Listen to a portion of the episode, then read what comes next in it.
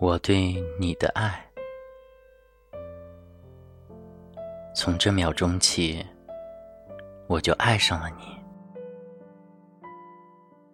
我知道，许多女人对你这个宠惯了的人，常常说这句话。但是我相信，没有一个女人像我这样盲目的、忘我的爱过你。我对你永远忠贞不渝，因为世界上任何东西都比不上孩子暗地里悄悄所怀的爱情，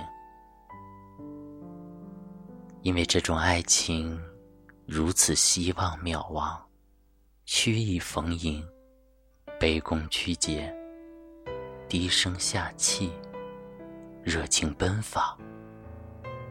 它与成年妇女那种欲火中烧的、本能的挑逗性的爱情并不一样。只有孤独的孩子，才能将他们的全部热情集中起来；其余的人，则在社交活动中滥用自己的感情，在卿卿我我中，把自己的感情消磨殆尽。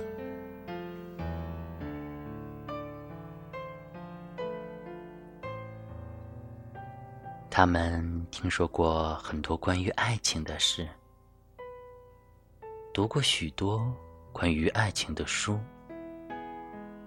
他们知道，爱情是人们的共同命运。他们玩弄爱情，就像玩弄一个玩具。他们夸耀爱情，就像男孩子夸耀他们抽了第一支香烟。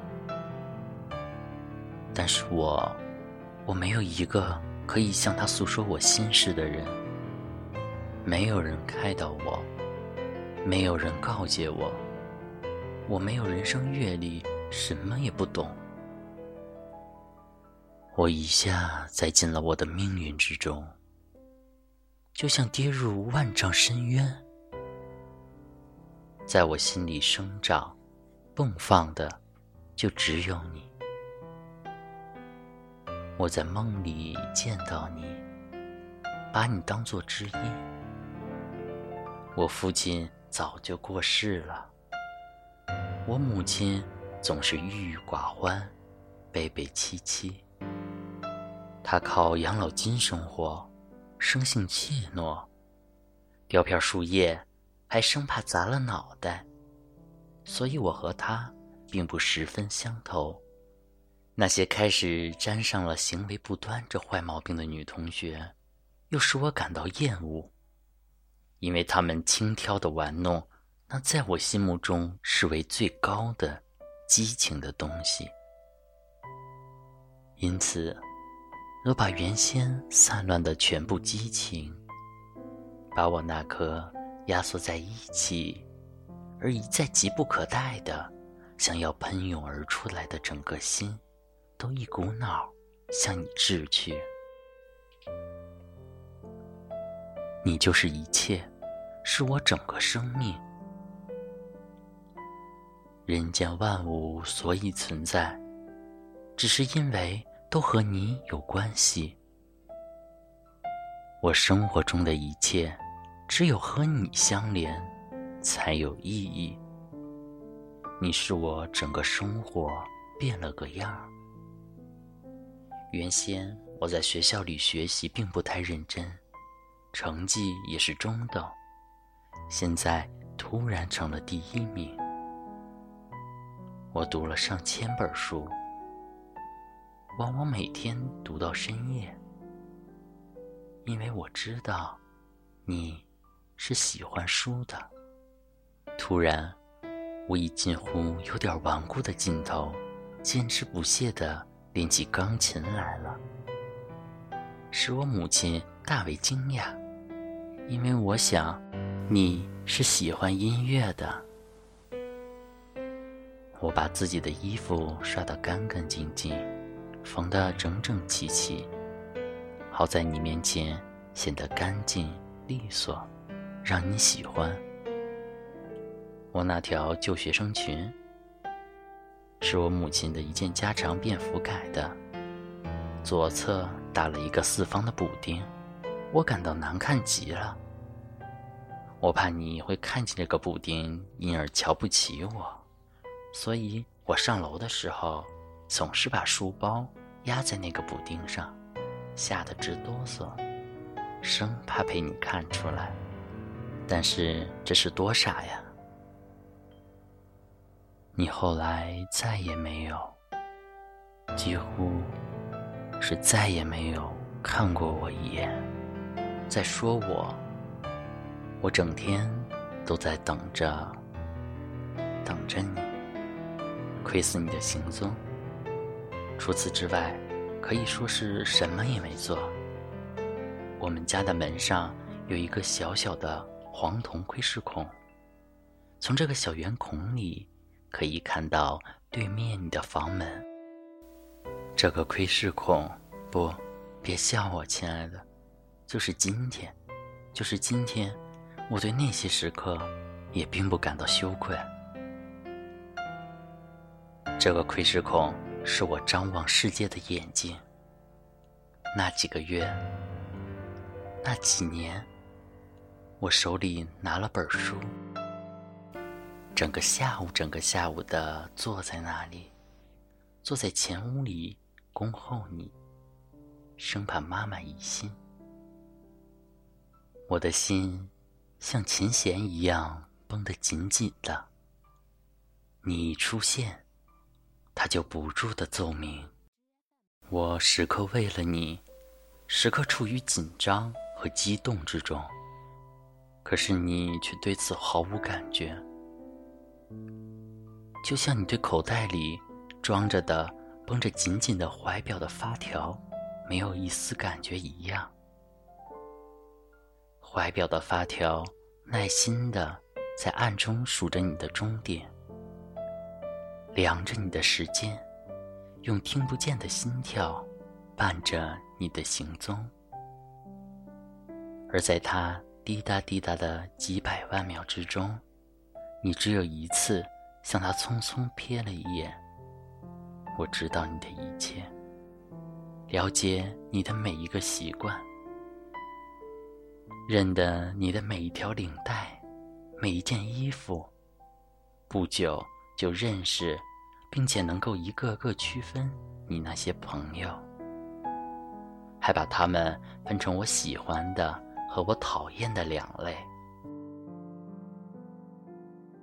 我从十三岁到十六岁，每一小时都是生活在你的身上的。哼，我干了多少傻事儿！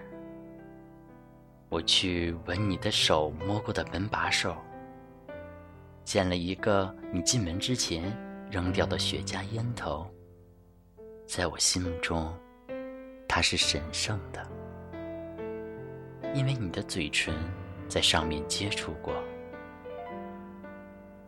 晚上，我上百次借故跑到下面的胡同里，去看看你哪一间屋里亮着灯。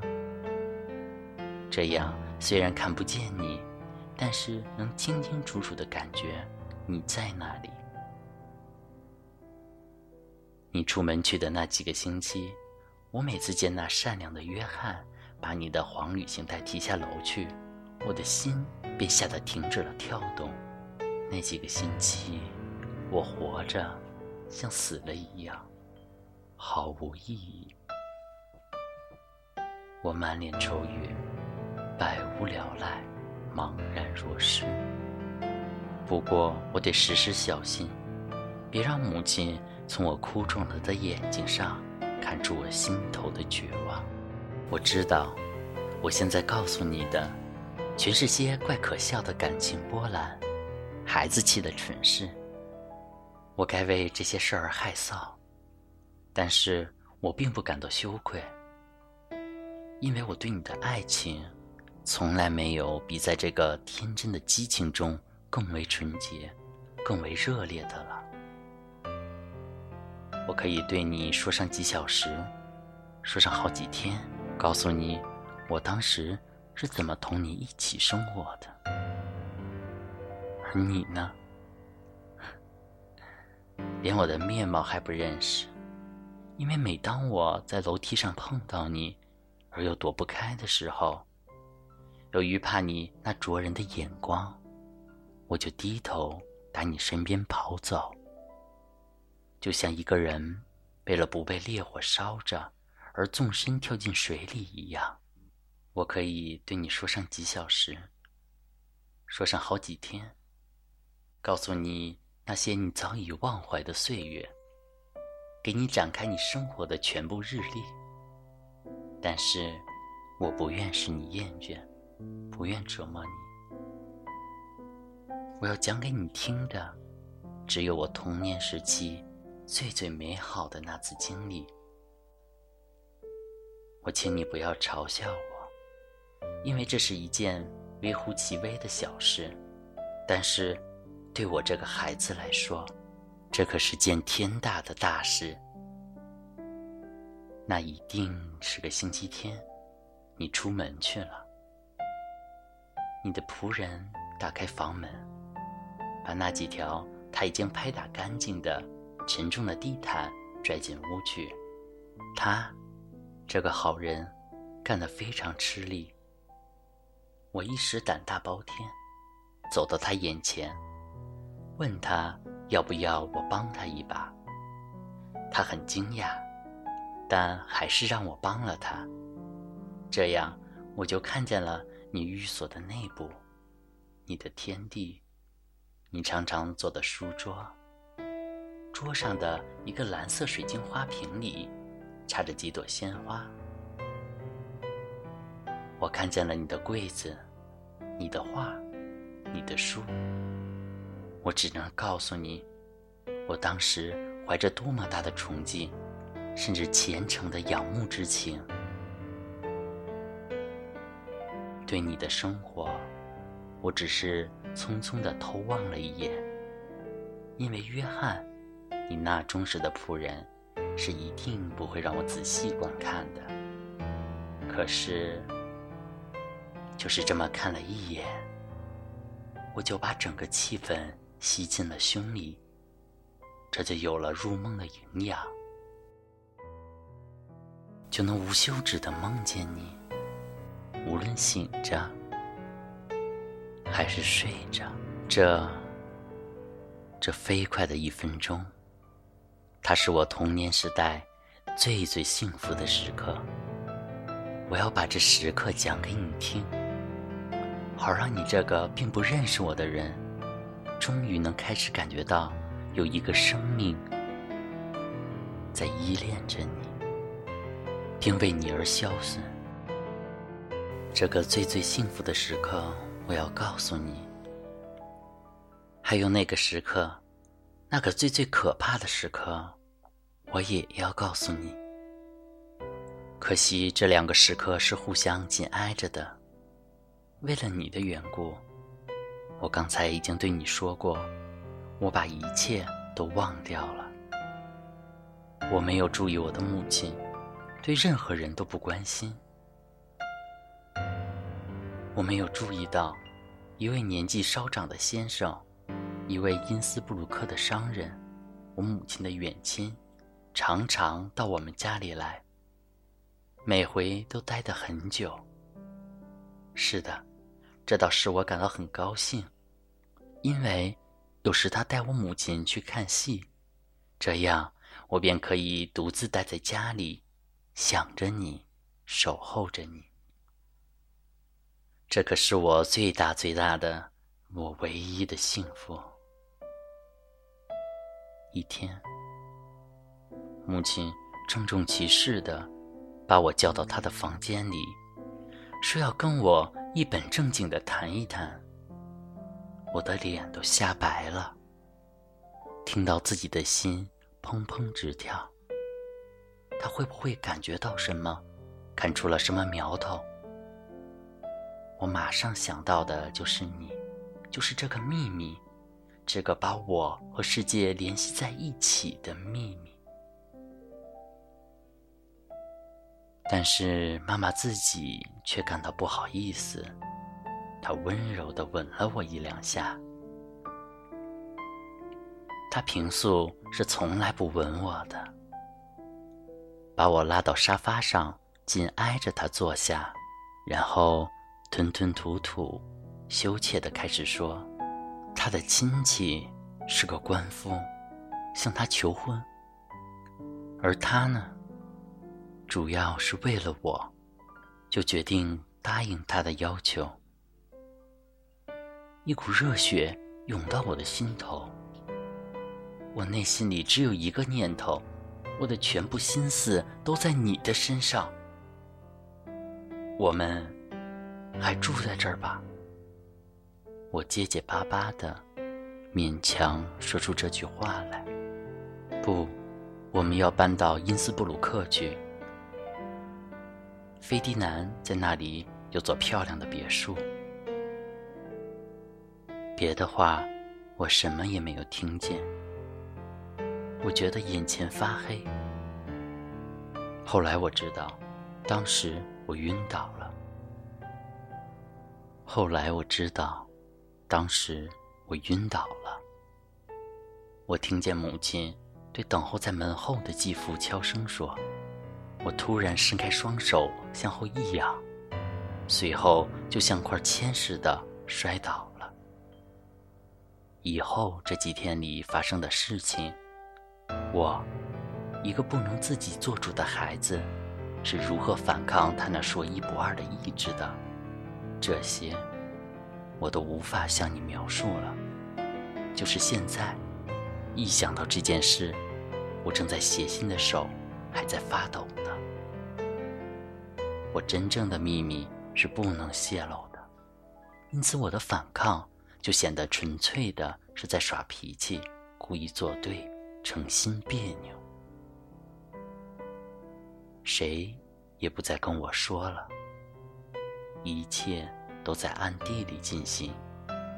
他们利用我上学的时间搬运行李。等我回到家里，总是不是少了这样，就是卖了那件。我看着我们的屋子，以及我的生活变得零落了。有一次。